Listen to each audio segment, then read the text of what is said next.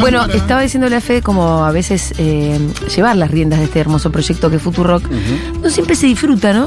Entonces estaba diciendo, ah, como que ah, ni siquiera disfrutamos. de- Y me cuenta Fede Sí, que ve un capítulo de Comedians in Cars Getting Coffee. sí, Seinfeld. y Seinfeld con distintos tipos, distintos comediantes. Hay, una vez alguien escribió Seinfeld y un amigo burlándose de, de las camareras y hay un poquito de eso hay cada tanto. Sí, pero no las tratan mal. No, no, no. Eh, y entonces hay un capítulo, me cuenta Fede, Sí, que Seinfeld la pasa a buscar a Julia Dreyfus, Julia Louis Dreyfus, su ex compañera de Seinfeld, claro, también conocida como Elaine. también conocida como. Y entonces Elaine le dice, me cuenta Fede, Sí. que Elaine le dice, no disfrutábamos, no recuerdo de haber disfrutado ese gran show que hicimos Claro. con Seinfeld. Y entonces Seinfeld le dice, no estábamos para disfrutar, estábamos haciendo una obra de arte, una obra Me gusta. maestra, Me gusta. no se disfrutaba. y lo la verdad. trasladaste a la experiencia Futurock. Entonces yo Está pensé eso, claro que no voy a disfrutar, no voy a disfrutar. Sí. Esto es otra cosa. Es difícil disfrutar a veces de, de algunas cosas cuando estás metida ahí en el. Y además cuando, de cuando estás haciendo algo importante, ¿no? Para darnos un poco de importancia. Sí. La cuestión es que a mí eso me generó un cambio de estos momentos bisagra. Dije, claro, ¿qué pensás? Que encima vas a disfrutar. Sí, por ahí hay otros momentos de la vida, como por ejemplo, no sé, la carrera de Messi, que dicen que este mundial lo disfrutó. Bueno. Sentía menos presión y al final es que mejor lo fue. Bueno, bueno, pero eso, eh, eh, digo, me, sa- me saco. Es una realidad, pero deberías poder disfrutar de algo tan lindo Está como bien, la pero- construcción de un medio de comunicación No es que, o sea- alternativo, que No, rompió día a día con la norma, Pero vos co- que de la- fue algo novedoso. fue- de la idea, pero no disfrutás del hacer. hacer, claro, sí. Claro, no disfrutás claro, el día a día. Te levantás a la mañana, tenés 7,7% de inflación, tenés que pagar Bueno, tenés un quilombo, el otro, tenemos que mandar un camión a Tecnópolis y no sé qué, y qué difícil todo. La gestión es complicada, no se disfruta. Sí. No. No se disfruta. Pero que el, el árbol no nos tape el bosque. Disfrutás tampoco. de la idea de lo que estás haciendo. El Sí, hacer no lo Por disfrutás. ahí hay momentos de disfrute. Cuando, che, cuando termina el festival. Que Parás terminó la el pelota, festival de mirás y Tecnópolis, sí. Ahí te sentás y El decís, final del "Eh". festival de Tecnópolis lo disfrutás. Tuviste dos meses sufriendo para atrás, pero hay pero cinco lo minutos de disfrutás. disfrutás. Paren que la historia termina así. Le digo a Fede, la verdad que esto que me dijiste me, me- me partió la cabeza. sí. Vamos a ver el capítulo, porque yo quería ver a Seinfeld diciéndole eso a Elaine. Sí. Y eso no estaba. No lo encontramos. Entonces la pregunta es, ¿fue imaginación de Fede Vázquez?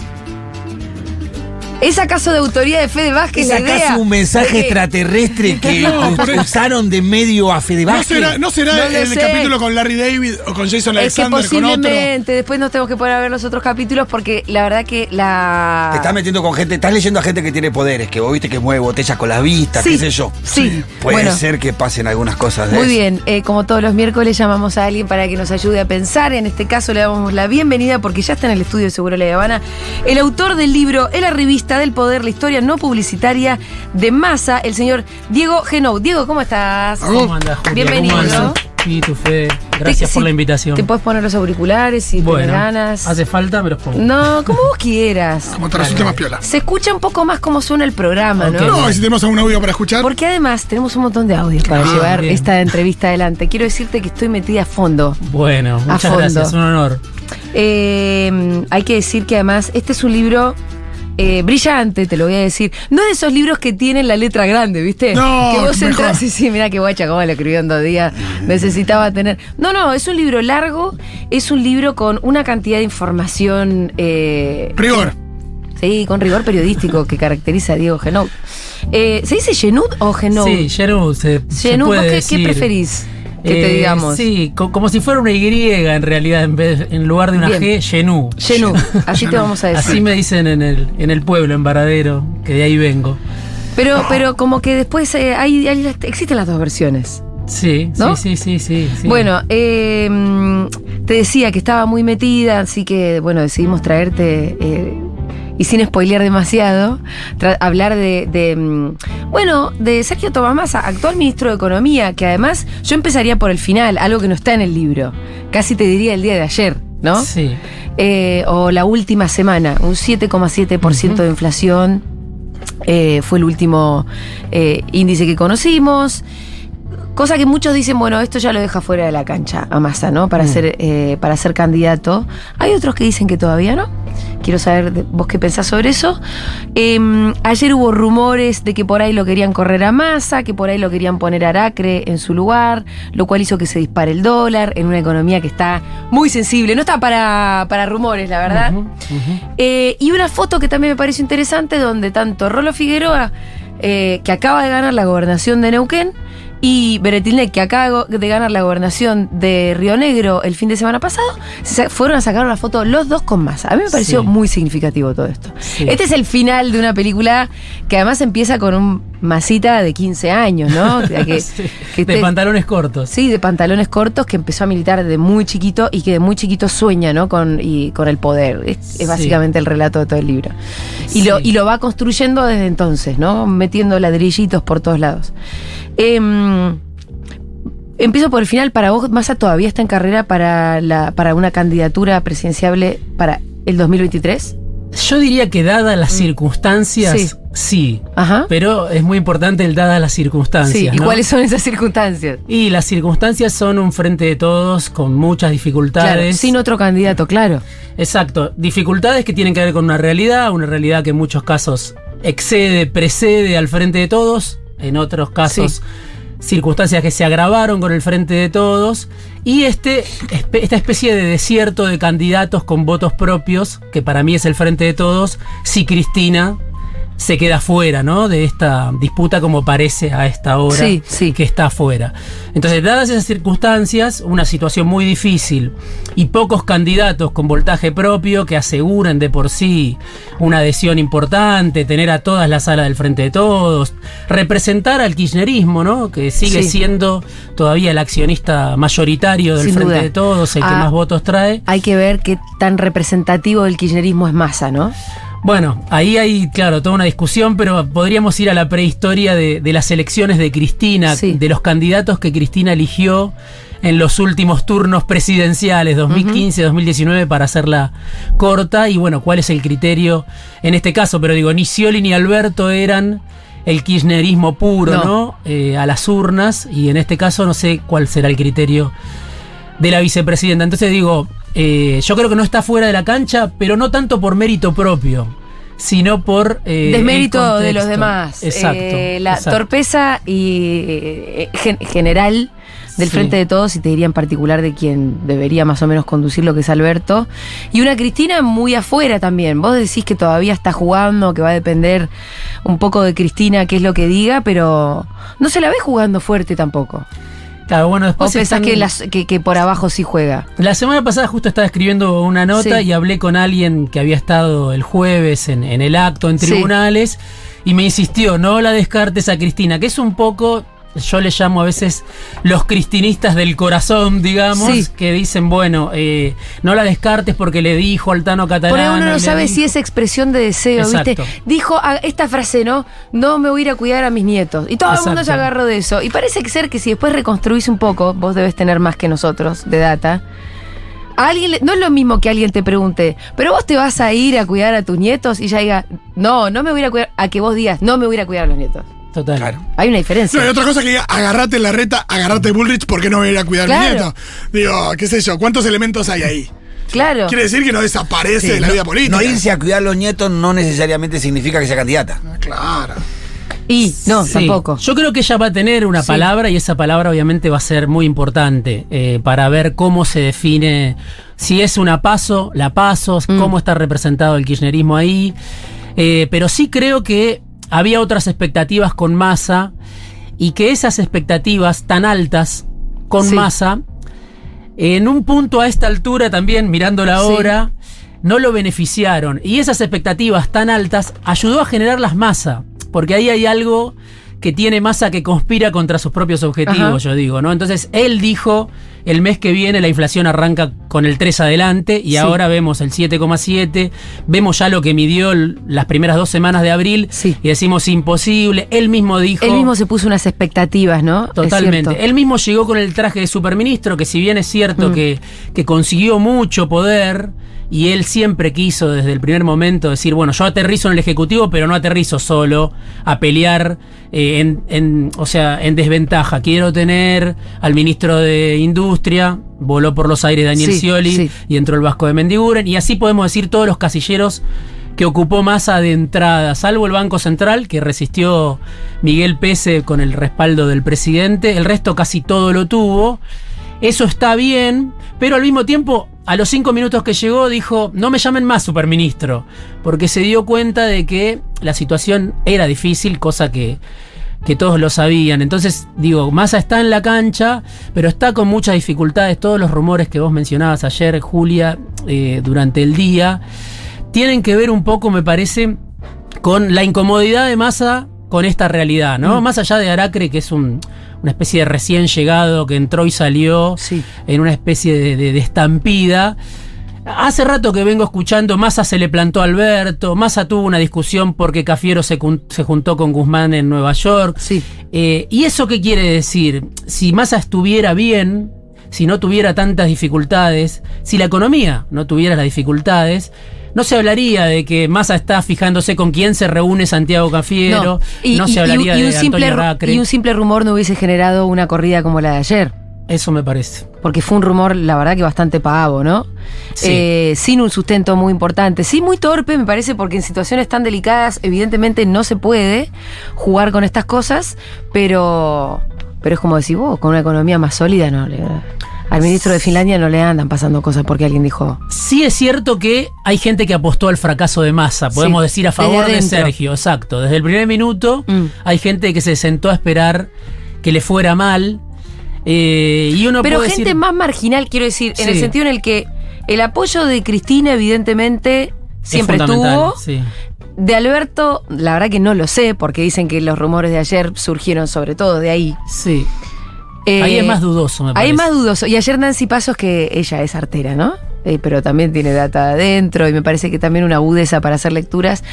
Eh, y ayer tuiteaba también bastante caliente, decía, los celos pueden llevarse puesto este, a este ministro. Creo que estaba haciendo, no lo decía muy claramente, pero estaba haciendo alusión a que de pronto Alberto podría ser, se pone celoso de la centralidad que está teniendo más ahora y entonces por eso lanzan los rumores de, ojo que Aracre puede ser, ¿eh? Sí. Eh, me parece que. ¿Cómo la ves esa? Yo creo que Alberto tiene un juego por momentos eh, un tanto temerario, Sí. ¿no? Porque está parado eh, al borde del abismo y desde que asumió Massa se sentó a ver, bueno, si le va bien, me va bien a mí. Con Sí. este cálculo. Si le va mal, le va mal a él. Cosa Claro, que, claro. que no es cierta, ¿no? Porque si y le va si mal. le va súper bien, va a brillar él y yo donde quedo también. Exacto, me parece que hizo ese juego. Hoy a Massa no le está yendo bien. Entonces, no sé si están jugando a debilitarlo o es Massa el que, con esta situación tan delicada, Sí. eh, vuela una mosca y dice: No conspiren, no me operen Sí, porque me voy a la estoy- mierda. claro. ¿no? Entonces, me parece que es más esto último. Además, si Massa se va a la mierda, de verdad, hay que decir que es el último sostén. Hmm. Eh, y no lo digo co- como un elogio a la personalidad de Massa, digo, Sí. tal y como están las cosas ahora. Sí. Si con un rumor hubo una corrida, eh, bueno, eh, está complicado. Pero bueno, Me, vamos. encantaría, me encantaría pensar que Sí. ahí, eh, frente a una situación más, más heavy, prime la responsabilidad, pero no, no ha venido sucediendo. No, no ha primado la responsabilidad, Fito. No, pero decir, bueno, Un che, poco, a veces, ¿no? Porque que, que se caiga masa Sí, sí. eh, puede generar todo eso, por Bueno, más que nos guste o no nos guste. Lo que digo. tuiteaba Nancy Pasos ayer era mucho, che, déjense de joder, se lo decía Cristina, los gobernadores, fa- frénenlo Alberto, como este tipo de cosas decía. Eh, está súper interesante el libro porque de verdad es un libro biográfico a un, a un nivel de detalle. Hay muchos nombres propios, ¿no? sí. Pero también digo, habla de algo la cantidad de nombres propios, como la construcción del poder también implica las relaciones políticas, sí. las relaciones con, por ejemplo, eh, el financista, ¿no? Que es eh, Jorge Brito Sí. eh, los amigos de los medios de comunicación, que son Vila Manzano. Son amigos fundamentales como para ir sosteniéndote y armar tu proyecto de poder. Eh, y él empieza de muy niñito. Ah, pará, no. Mi, mi pregunta iba a esto, ¿no? Hay algo que evidentemente surge de la lectura del libro, que es que Massa es un chabón al que le gusta el poder por el poder en sí mismo, Hmm. que le gusta la política por la política en sí misma Sí. Y que no se entiende muy bien igual cuál es el proyecto de país que él tiene. No sé si vos compartís este análisis conmigo. Sí. Porque yo digo, ¿cómo le gusta el chabón? Sí. La rosca, la política, el derpo, esto, lo otro, las relaciones. Es algo que le gusta. Pero ¿cuál es el proyecto? Porque a mí me gusta la política, pero a mí me gusta, eh, y a nosotros me parece que nos gusta, pensada como herramienta para de transformación, ¿no? En sí misma no tanto. ¿Entendés que es una herramienta? A él le gusta en sí misma. ¿Vos pensás que hay un proyecto de país que tiene más atrás? ¿Lo conocés? Porque yo a ese capítulo todavía no llegué. No, me parece que es impredecible y eso es un poco también una marca de- del ADN de masa. ¿Para dónde va a salir, no? Sí. Eh, y va a salir un poco para donde, donde a él le convenga, en principio, donde él pueda avanzar. Si vos decís, bueno, Massa quiere mejorar los ingresos, sí, ¿cómo que no? No Mm. es una especie de sádico de la política que se quiere ensañar con la gente que vive un ingreso en pesos. No, si tuviera resto, estaría aumentando los salarios, probablemente Sí. él desde el Ministerio de Economía. Ahora, eh, si tiene que ajustar, ajusta, como lo está haciendo también Sí. en este momento. Eh, ¿Y para qué? Para esto que vos mencionabas, para sobrevivir en el poder. Y todo ese recorrido de alguien que tiene 51 años está cumpliendo... Es joven. la semana la que viene cumple 51 años. No nos damos Ay, cuenta que es joven joven. porque hace mucho que está en el tiene centralidad hace mucho tiempo. Y además eso, ¿no? Total. Y siempre, vivió- y siempre con lugares también como eh, de mucha visibilidad. Sí. Es como que ya vivió varias vidas. Sí, muchas. ¿No? Desde Yo pensaba que a vos siempre te decimos que viviste tanta vida, Massa te lleva varias, ¿eh? Sí, más, más algunas más. Claro, bueno, ahí está todo ese primer capítulo de la UCD, que es como una arqueología Sí. de la derecha en la Argentina, Sí. de la derecha democrática y no tanto, porque era esa UCD que se armó cuando volvió la democracia, y había tipos que habían tenido responsabilidad en la dictadura, que habían estado cerca de, de algún jerarca del genocidio. La UCD eran como distintas capas, ¿no? Algunos tipos más democráticos, había uno que se llamaba Federico Clerici, por ejemplo, que era un liberal moderno, si querés, Sí. y había otros como Jorge Aguado, que fue eh, gobernador de la provincia de Buenos Aires durante la dictadura, y después fue alguien de la UCD. Bueno, Massa se crió Mm, ahí. eh, entre esos mundos, ¿no? En esa fauna.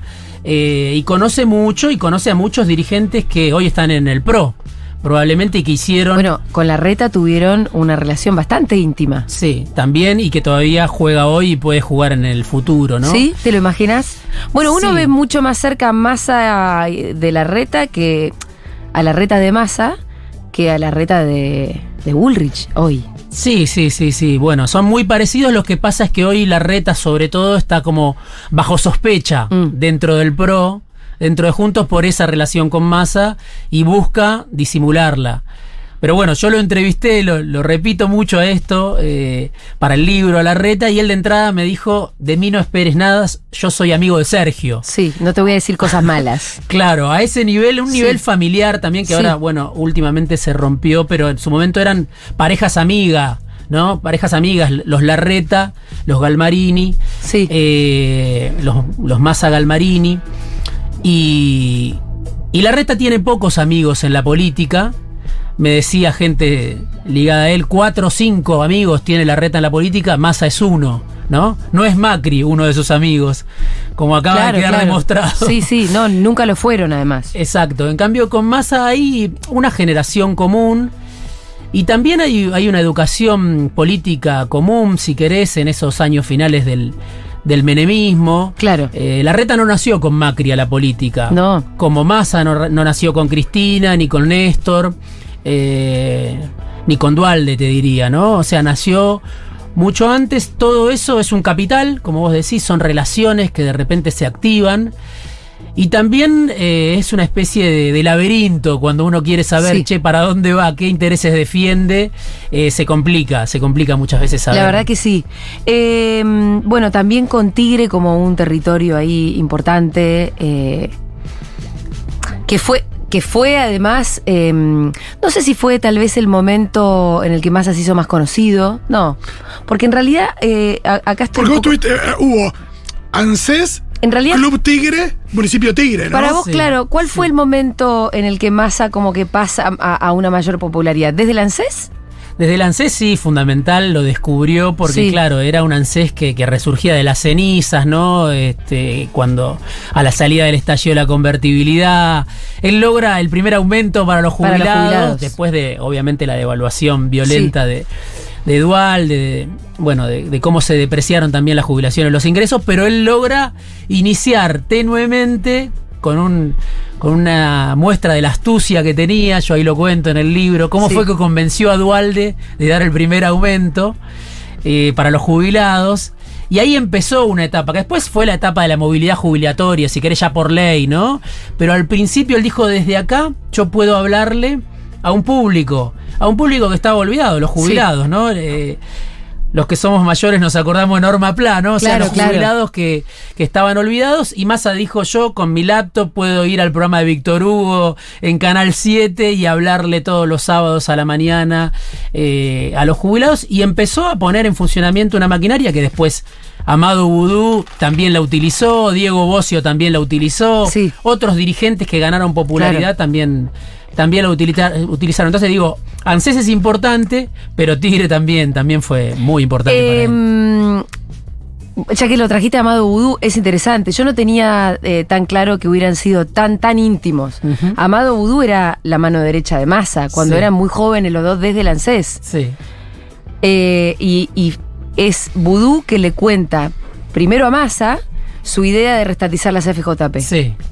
Y acá, lo, bueno, contalo vos, porque la verdad que es muy interesante cómo en realidad después eh, se juntan ahí muy tarde, no sé, en una pizzería. Sí. Vudú le cuenta todo esto. Y Massa le dice, vos estás loco, ¿no? Sí. Eh, la idea de erradicar, digo yo, el sistema de jubilación privado, estatizar las AFJP, hay que recordar, bueno, hay que remontarse al 2009. Y acordarse que Vudú también viene de la UCD. Sí, Ahora, son chabones que de pronto son tan pragmáticos sí. que imagínate que a Vudú se le termina ocurriendo una cosa que no tiene mucho que ver con los principios No. ideológicos, si querés, No. de la UCD, de ese principio derechista. Pero tienen, pero tienen en común esto de, de ir acomodándose y.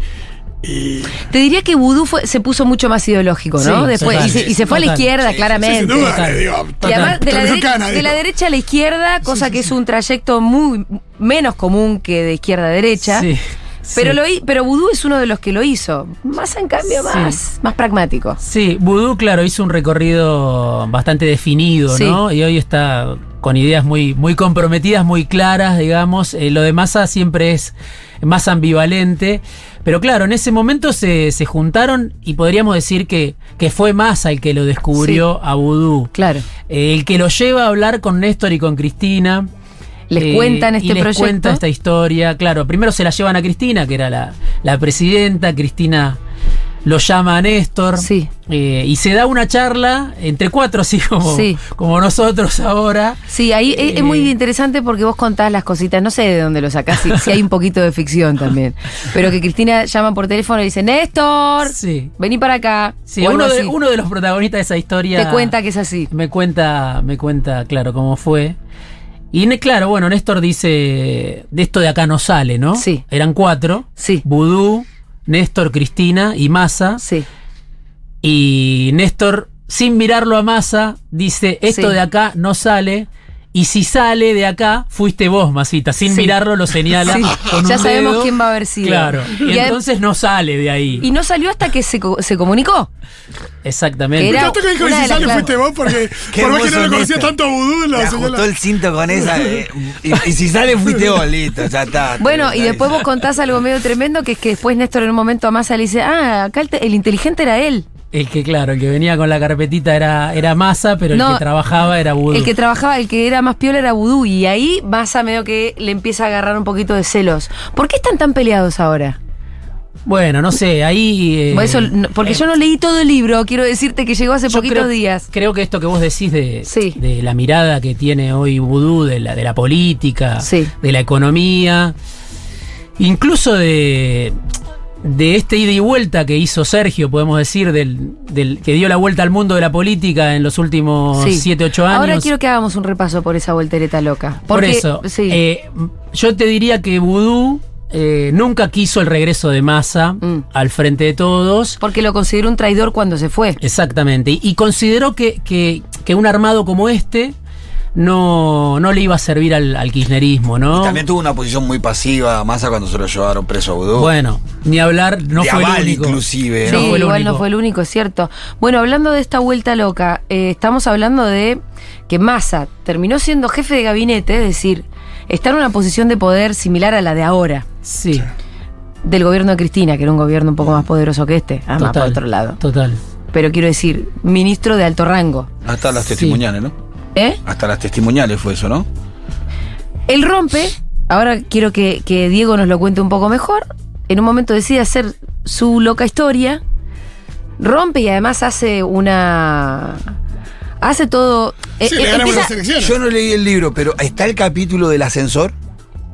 De ¿Qué ese famoso, ese, esa- ese- ese mito del cruce de Néstor con Massa no, en el no está, ascensor. no está, no está. Ah, bueno, ahora me lo cuentan porque no sé bien de qué que- hablando. que no, que viste que en un momento se, le- se decide eh, llevar candidatos eh, testimoniales a la provincia de Buenos Sí. Aires, en los cuales estaba Massa. Sí. Sí. Eh, estaba Néstor como candidato. Los testi- perde- las testimoniales son 2009. 2009, ¿no? Sí, Perdimos sí, las elecciones.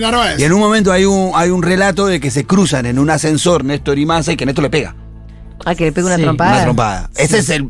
Pero se dijo por todos lados, se repitió muchísimo, siempre que nadie lo pudo confirmar nunca Yo nada. tampoco lo pude confirmar, por Ah. eso no está. Sí, sí está, bueno, esto, de que en, en algún momento se habló de Sí. que la tensión había llegado a mayores, pero lo que sí es cierto es que eh, en Tigre a Massa ese año no le fue tan mal como le fue Claro, esa al era la frente discusión. para la victoria Claro, en ese era momento, la- ¿no? Esta es la discusión. Decía que eh, había ido para atrás el Tigre. Eso sucedió, digamos. Y el eso dato lo enojó existió. a Néstor. Eso lo enojó y además, bueno, hay un capítulo que se llama La desconfianza en el libro, Ajá. que es la relación de Néstor con, con Massa. Eh, una relación donde Néstor siempre lo quiso tener cerca a Sí. Massa. No quiso que se fuera. Exacto, pero al mismo tiempo lo quería tener controlado, ¿no? Claro. Eh, y, y hasta que vivió, mientras vivió y hasta el final, siempre tenía una serie de, podemos decir, de stoppers Mm. que lo seguían a Massa para que no se emancipara. Sí. Néstor le ponía gente que lo siguiera, che, seguímelo a Massa, va a querer armar algo Mm. propio, va a querer romper. Y eso sí, a él eh, es cierto que, que Néstor le dedicó mucha energía. Por un lado a controlarlo, pero por otro lado a evitar que, que rompiera con, con el frente Porque, bueno, para la victoria. Fin- finalmente lo hace, ¿no? Eh, tratemos de reconstruir un poco esta vuelta loca que pega Massa. Digo vuelta porque te decía, ¿no? Hoy de vuelta es ministro de alto rango de un gobierno que contiene a Cristina también. Total.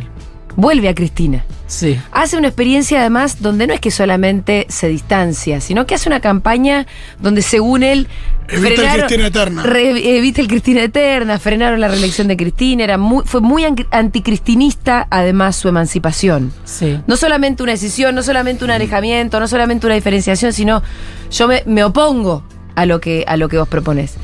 Y termina volviendo de la mano de Alberto Fernández. Eh, ¿Qué lectura haces de, de- de- de toda esta vuelta que pega? ¿Fue una vuelta fallida? ¿Fue salir a perder el tiempo? ¿Ganó algo yéndose a hacer el Frente Renovador? ¿O qué? ¿O siempre podría haber estado dentro y tal vez hoy todo sería un poco más prolijo?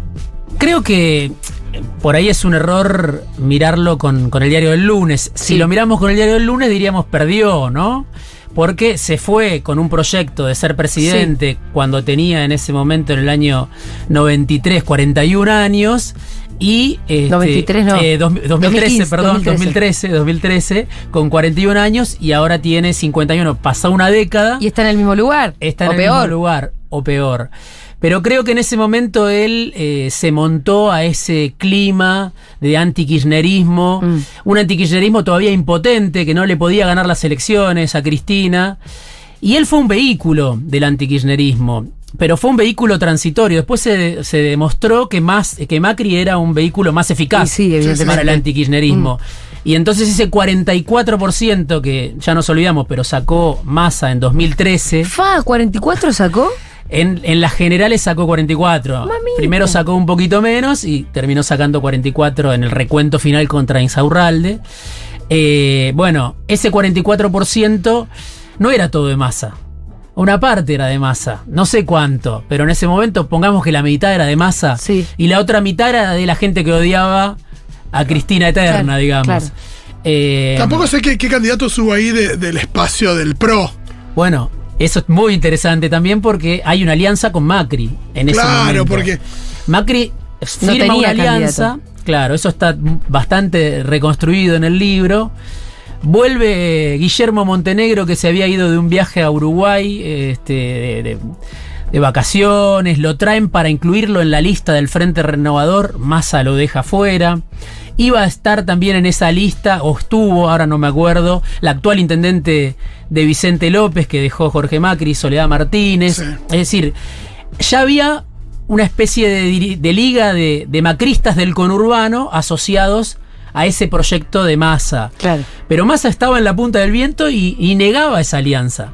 Entonces un día sale Macri en Radio Mitre a la mañana y diciendo, hasta que Massa no desmienta el acuerdo que yo firmé con él en persona, yo creo que somos socios en Provincia de Buenos Aires para ponerle un límite a Cristina. Era ese Massa todopoderoso que decía, Macri no existe. Claro. Me- le, le dejo colar tres o cuatro candidatos en la lista, pero no existe. Soy yo el que manda. Soy el jefe del antikirchnerismo. Bueno, después este, la polarización se reveló mucho más consistente de lo que se sí, pensaba. Eh, Cristina eligió como rival también a Macri. Sí, ¿No? Hay algo ahí donde ella lo terminó de ubicar. sí, sí. Eh, Cristina lo eligió y Massa se fue perdiendo. La ancha avenida del medio eh, se convirtió en una especie de callejón sin salida. Y bueno, después de mucho perder elecciones, Massa vuelve, pero vuelve licuado en su capital electoral, porque lo que lo hacía distinto para mí a Massa en ese momento Mm. era que fue el único que dijo, yo voy, rompo y le gano a Cristina en provincia de Buenos Aires. Eso ya Massa no lo tiene hoy, no tiene ese 44 en No. provincia de Buenos Aires. Porque ahora nos olvidamos, pero perdón, pero todo ese proceso que estás contando por los años coincide con la extrema polarización que se fue generando. con ¿Te acuerdas que el otro día hablamos del tema de periodismo para todos, 2013? eh, que, que ahí fue cuando, cuando se empezó a generar un, un odio ya mucho más fuerte a la Sí, figura de sí. Cristina. Sí, y después creo que también eh, él, él hace un hito al principio, rompo y le gana a pero después viene una elección en donde gana también de Narváez. Y como que dibuja ese triunfo de, tan, tan hito de, de masa. Sí, Porque de después empieza, después empieza como a repetirse eso. Ya, ya no es tan un logro ganarla de medio término al kirchnerismo. A- había ganado antes de Antes de Narváez. Ah, de 2009 de Narváez. Sí, perdón, sí. ah, me- Lo que sí, Massa tenía un proyecto presidencial y no tenía Claro. techo. De Narváez, bueno, por, por no, no podía ser candidato a presidente. Después se, ya, no, ya no está más en la política. Eh, ahora es empresario, ¿no? Otra vez, este, creo que es dueño de, no sé, de una cadena de supermercados, otra vez de Narváez. Pero Massa se, se demostró, se confirmó como un actor permanente de la política. Va para un lado, va para el otro, rompe con Cristina, se va a Davos con Macri, vuelve de la mano de Alberto, yo te diría también de la mano de Guado de Pedro, de la mano de Máximo, eh, a través de Guado, o sea, llega a la costa de Cristina. Sí. Llega como que tampoco le queda 2019. mucho, ¿no? Yo tengo una sensación de que en la última arribo de, de Massa al frente de todos, primero vino su, su electorado y después vino él. Totalmente. ¿No? Y su dirigencia. Claro, primero ya tenías el Claro. electorado de Massa y a él no le quedó otra y bueno, vamos y ya está. ¿Quieren ya. escuchar el audio de ese famoso, es el anteúltimo? Que se llama Massa 2009 con Alberto Tomar Café. Ah, no, 2010, Acuérdense, esto fue, de- 2019. me acuerdo perfecto, eh, 2019 quiero No, decir. que, pero perdón, es- esa decisión fue clave porque era el puchito que faltaba. Era el puchito. Claro. dio la sensación en su momento esa, que, que, que con Estamos masa todos. adentro porque era masa y Sí. eh, la Sí, banda. cuando entró Pichetto. es- estamos todos, listo, pongamos los videos. Yo no sé si todavía Massa tenía cuánto puchito aportó Massa como Massa. Pero Sí. te- dio esa sensación. Porque es como decís vos, los electores ya habían ya llegado. estaba, sí, ya estaban acá. Sí. Los electores ya habían llegado, faltaba que Sí, llegara pero el- si él jugaba solo con el resto, siempre un puchito iba a tener. No, desde lo simbólico fue eh, muy Sí. bueno porque se le dio una lectura mediática y es como te digo, eh, llegó Massa, estamos todos, pongamos los videos. Listo. Sí, sí, sí. Así sonaba, mira. ¿Un mensaje para Sergio Massa? No, la verdad una alegría verlos. No te escuché, Alberto. Digo, vo- volví a Buenos Aires, volví a Buenos Aires. Esperá que justo. Ahí, ahí te escucho, Alberto. ¿Ahí me escuchás? Digo, un abrazo grande para Mariano y para vos. Volví a Buenos Aires, tomemos un café y terminemos esto a ver cómo podemos avanzar. Porque comparto todo lo que decís. Tenemos que estar juntos, cada uno con su autonomía, cada uno tiene que aportar desde su identidad. Nadie está sometiendo a nadie, nadie debe someter a nadie. Estamos construyendo otro tipo de, de- fuerza en la Argentina y todo lo que acabas de decir yo lo comparto. Yo, yo sé que tenemos mucho más puntos en común que disidencias. tratemos de profundizar esos puntos en común. Así que venite y tomemos un café, dale como hemos hecho siempre. Mañana seguramente al mediodía estemos por Buenos Aires y bueno, ojalá que podamos tomar un café y ojalá que podamos construir entre todos, eh, con los que nos faltan también y que creen que Argentina necesita una alternativa, entre todos una etapa que supere el fracaso de Macri. Bueno, eh, me acuerdo perfecto, yo estaba mirando el programa de Iván, no me lo perdía. Eh, y sucedió ahí. ¿Vos crees que esto ya estaba cerrado, que fue una puesta en escena, o que ahí realmente se dio esta conversación? No, creo que estaba, estaba casi Estaba cerrado. casi cerrado. Estaba casi cerrado, por eso la, la conexión Mm. que, que se hace ese día. Eh, Massa ya había visto como gran parte de la dirigencia, no solo los electores, sino la dirigencia. Ya se había ido Digo, ese Daniel polo. Arroyo, eh, Felipe Solá, no sé, Facundo Moyano, mucha gente que, que formaba parte de lo que era el masismo, Sí, ya ya, había ahí. dado el salto. Y bueno, justamente Arcioni, ¿no? Siempre está Arcioni, que es como una especie de, de hermano menor, el gobernador de Chubut, estudiaron juntos abogacía en la Universidad de Belgrano. Y ayer, cuando vos decías Rolo Figueroa, Bereltinec, Ujú. el que los trae es Arcioni. Sí. Vivieron juntos en un departamento. Ah, mirá. y ese día es Arcioni el que lo lleva a Massa a la victoria, porque Eh, había ganado la elección en Chubut. Massa y Arcioni fueron eh, roommates. Sí, Ah, sí, mirá. Sí, sí, sí, vivieron juntos en algún momento y bueno, por eso digo, es un, un actor importante que lo trae a Massa en ese momento Sí. Y ¿Por qué, Rolo, volviendo al presente, por qué Figueroa y, mm, y Bretilnec fueron a ver a Massa ayer? bueno, yo creo que sigue siendo el ministro de Economía, Sí. eh, es alguien que, aunque lo niegue, quiere ser candidato a presidente, Sí. hay que ver cuál es el tiempo. Pero creo que la, la relación con Arcioni tiene que ver, además de, Sí, de- de con que, esa de que. Massa es el ministro de Economía. Pero creo que, que los gobernadores del sur de la Patagonia eh, tienen una relación. Massa en su momento estuvo aliado ya con Beretilnec, él tenía una relación personal, eh, porque hay que recordar que Beretilnec es el tercer mandato que va a iniciar. O sea que tiene relación con todo el mundo, pero digo, Arcioni creo que es importante. Y siempre el proyecto presidencial de Massa que no Sí. lo está abandonando, ni aún en estas No circunstancias. lo está abandonando. Diego, hablamos mucho de eh, estas, nada, estos vínculos de masa, ¿no? Con el poder de un lado del otro, yendo, viniendo, moviéndose, ubicándose y demás. Eh, y de cara a la gente, ¿qué, qué pasa con, con la gente cuando mira esto? A veces uno escucha a la gente que dice, nada más, al final eh, es lo mismo que Cristina, no, hay- apenas él se separa, siempre hay alguien que dice, no, bueno, más hay gente que lo acompaña. En una época tenía un caudal de votos, después fue menor, eh, cuando fue candidato a presidente, cuando fue en...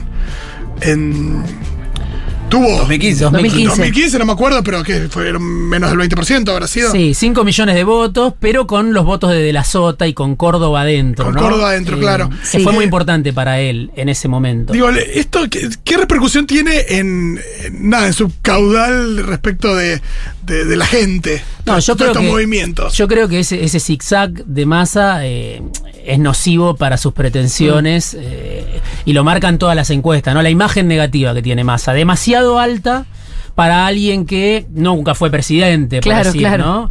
Eh, demasiado elevada. Porque esto, aquellos que lo creyeron el antídoto contra el kirchnerismo, después lo vieron otra vez como el salvador. Y lo mismo se puede decir eh, de, de que en su momento estuvo cerca de Cristina, se fue, volvió, ¿no? Sí, la idea de la desconfianza, ¿no? Yo siempre jodo con masa con la idea de que no, no sé si le compré un auto usado. Esta cosa de. Y al mismo tiempo te voy a decir algo. Yo creo que eso es lo que le pasa al electorado y es todo lo contrario a lo que le pasa a la gente. Eh, mira cara a cara. con masa. De hecho, Mm, hay algo. sí. Yo tuve una vez una Sí, reunión sí. y salí encantada.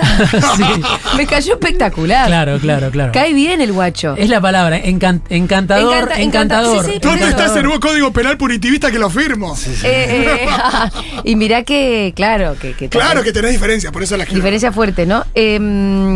Y pero eso me parece que es la fascinación que genera entre los actores del poder. Y, y- y tal vez la clave para que el cristinismo lo haya perdonado después de semejante traición, porque haberse ido a hacer una campaña contra Cristina, todo, con todos lo- los chirimbolos que tuvo eso, Sí.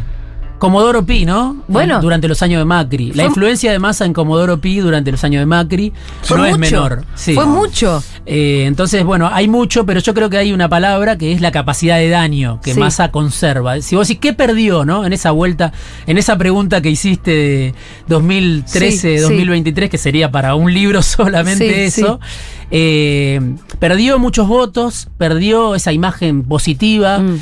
perdió esa frescura que tenía, pero no perdió la capacidad de daño, no perdió las relaciones con el poder. Sí. Eh, Massa llega y esto, que vos decís, estamos todos, o de repente parece que se reconcilia Cristina con el poder económico que la, vería, que, que la quería ver presa, ¿no?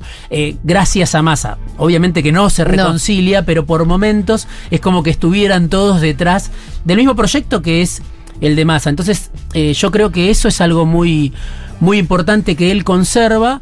Y hasta se podría hablar bien de esas relaciones porque Manzano, Vila son amigos casi incondicionales, sobre todo Vila, Mm. eh, porque Manzano es un es alguien que ya vivió también varias vidas y tiene otras Sí. valoraciones, pero Vila es un amigo que vos prendés América y es el canal de Massa, no importa si a Massa le va bien, si le va mal, si la inflación es alta, si es baja, siempre América habla por Massa, ¿no? Y esos son vínculos que él teje, sostiene, construye y está todo el tiempo alimentando. ¿Y qué hay de los vínculos con el exterior?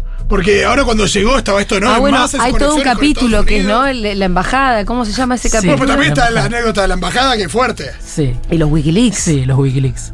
Hay mo- ya tenemos que ir cerrando igual. Me parece que van a tener que Hay ir comprar comprar. el libro, claro. Hay que comprar el libro de Diego Genú, de la revista del Poder, la historia no publicitaria de masas del siglo XXI. Está buenísimo, se los recontra recomiendo. Nos quedó, nos quedaron millones de cosas. Eh, No, yo quiero capítulos más a joven, más a lo de Galmarini. Es- esos primeros está todo, vínculos. está todo. Yo creo de que, hecho, mira, yo un- creo que ¿Podemos Fito? Fito tiene que agarrar este libro y llevarlo al, al cine. Vos sabés que yo pensaba que esto, si fuéramos yankees, eh, la Sí, serie de masa. serie, sí. Sí. Y la ¿Es medio serie. Goodfellas? Y te iba a Hay decir. algo de Goodfellas, y ¿no? te iba a decir. También hay cierto parecido con Rey Liotta, hay que decirlo. Eh, Sí, Una cosa medio Tana, Galmarini. sí, No, sí. sí, sí. Me, sí. me imagino todo también en la cocina Ahora, fideos. claro, Sí, eh, sí, eh, sí. tiene orígenes sicilianos, ¿no? Este, escuchaba el otro Y con, día. y con Moria. que, uh, listo, No, está, de Moria se suma al final. No hay capítulo de Moria, no llegó. Pero yo te quiero decir algo, Sí. les quiero decir algo. Eh, cuando hablamos de economía decimos, bueno, che, ¿cómo conectamos todo esto? Este pasado, este presente tan difícil.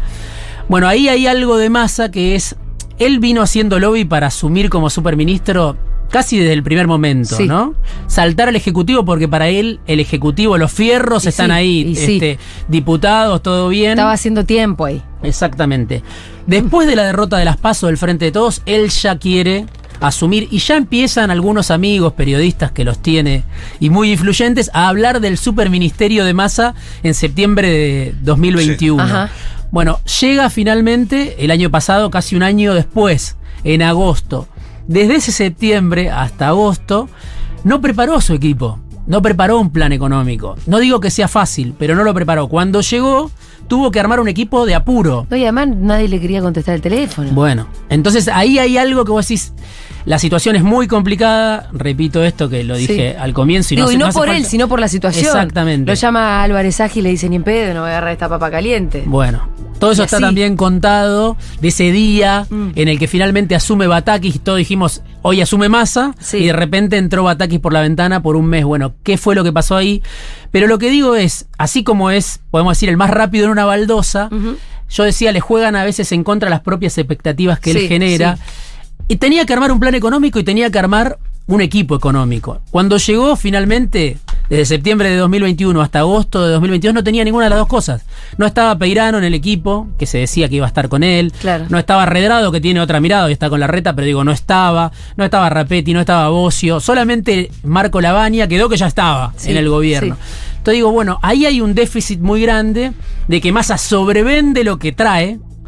Y después te encontrás con una realidad como esta que nadie creo que la puede resolver en cinco minutos. No. Pero si vos dijiste yo la resuelvo en cinco minutos, te terminás cavando tu propia fosa y ahí me parece que hay algo eh, preocupante porque viene improvisando como ministro de Economía. Esto no lo digo yo, sino que pregunto a economistas del frente de todos, algunos de la oposición y te dicen, bueno, va y viene todo el tiempo. Es que, es que te das cuenta ya con la cantidad de viajes, ¿no? Total. O sea, es innegable que está laburando mucho, pero si vos tenés que viajar cada dos minutos, es porque no estás cerrando un acuerdo a largo plazo, si tenés que ir de acá para allá juntando puchos de dólares, y es porque eso no es un plan a largo plazo.